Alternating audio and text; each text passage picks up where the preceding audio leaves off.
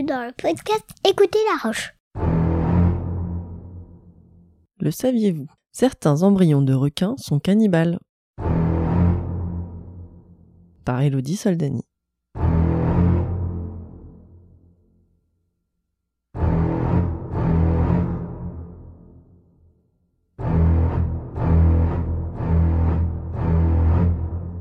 Les requins hantent l'imagination des hommes, provoquant la peur, mais aussi une certaine fascination.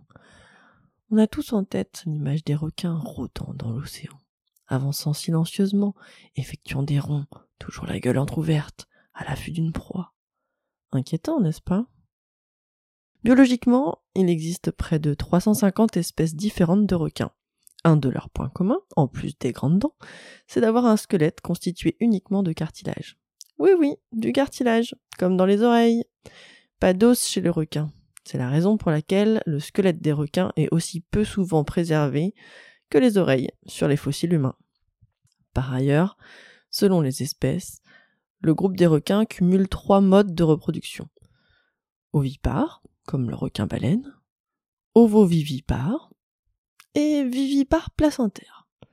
Ces derniers ont donc bénéficié d'un cordon ombilical et d'un placenta vitellin bien avant l'apparition des premiers mammifères.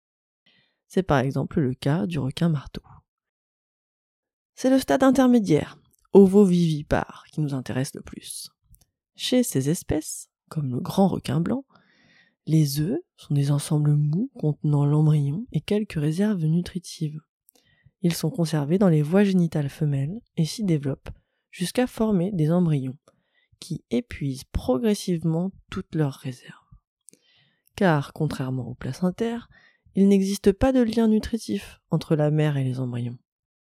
On observe alors un cannibalisme in utero. En effet, les embryons les plus développés vont dévorer les autres embryons présents avec eux dans l'utérus de la femelle.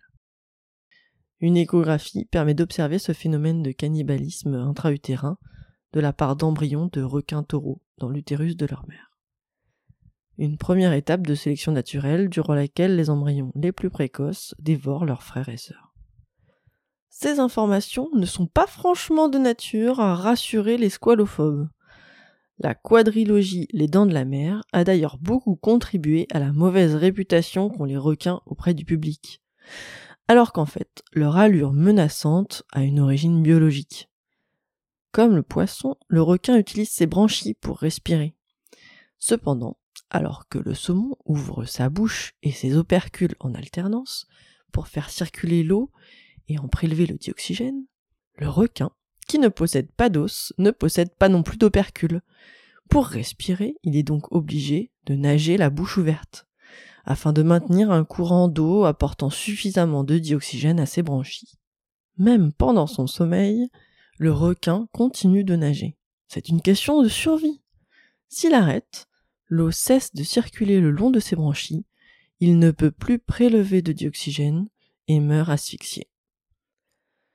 Il arrive cependant que certains requins, plus particulièrement ceux vivant à proximité de récifs, se reposent sur le fond, la bouche ouverte, en se mettant face au courant, ce qui est suffisant pour qu'ils capturent le dioxygène nécessaire à leur métabolisme.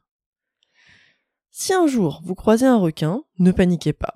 Peut-être qu'il ne soupçonnera même pas votre présence puisqu'il sera en train de dormir.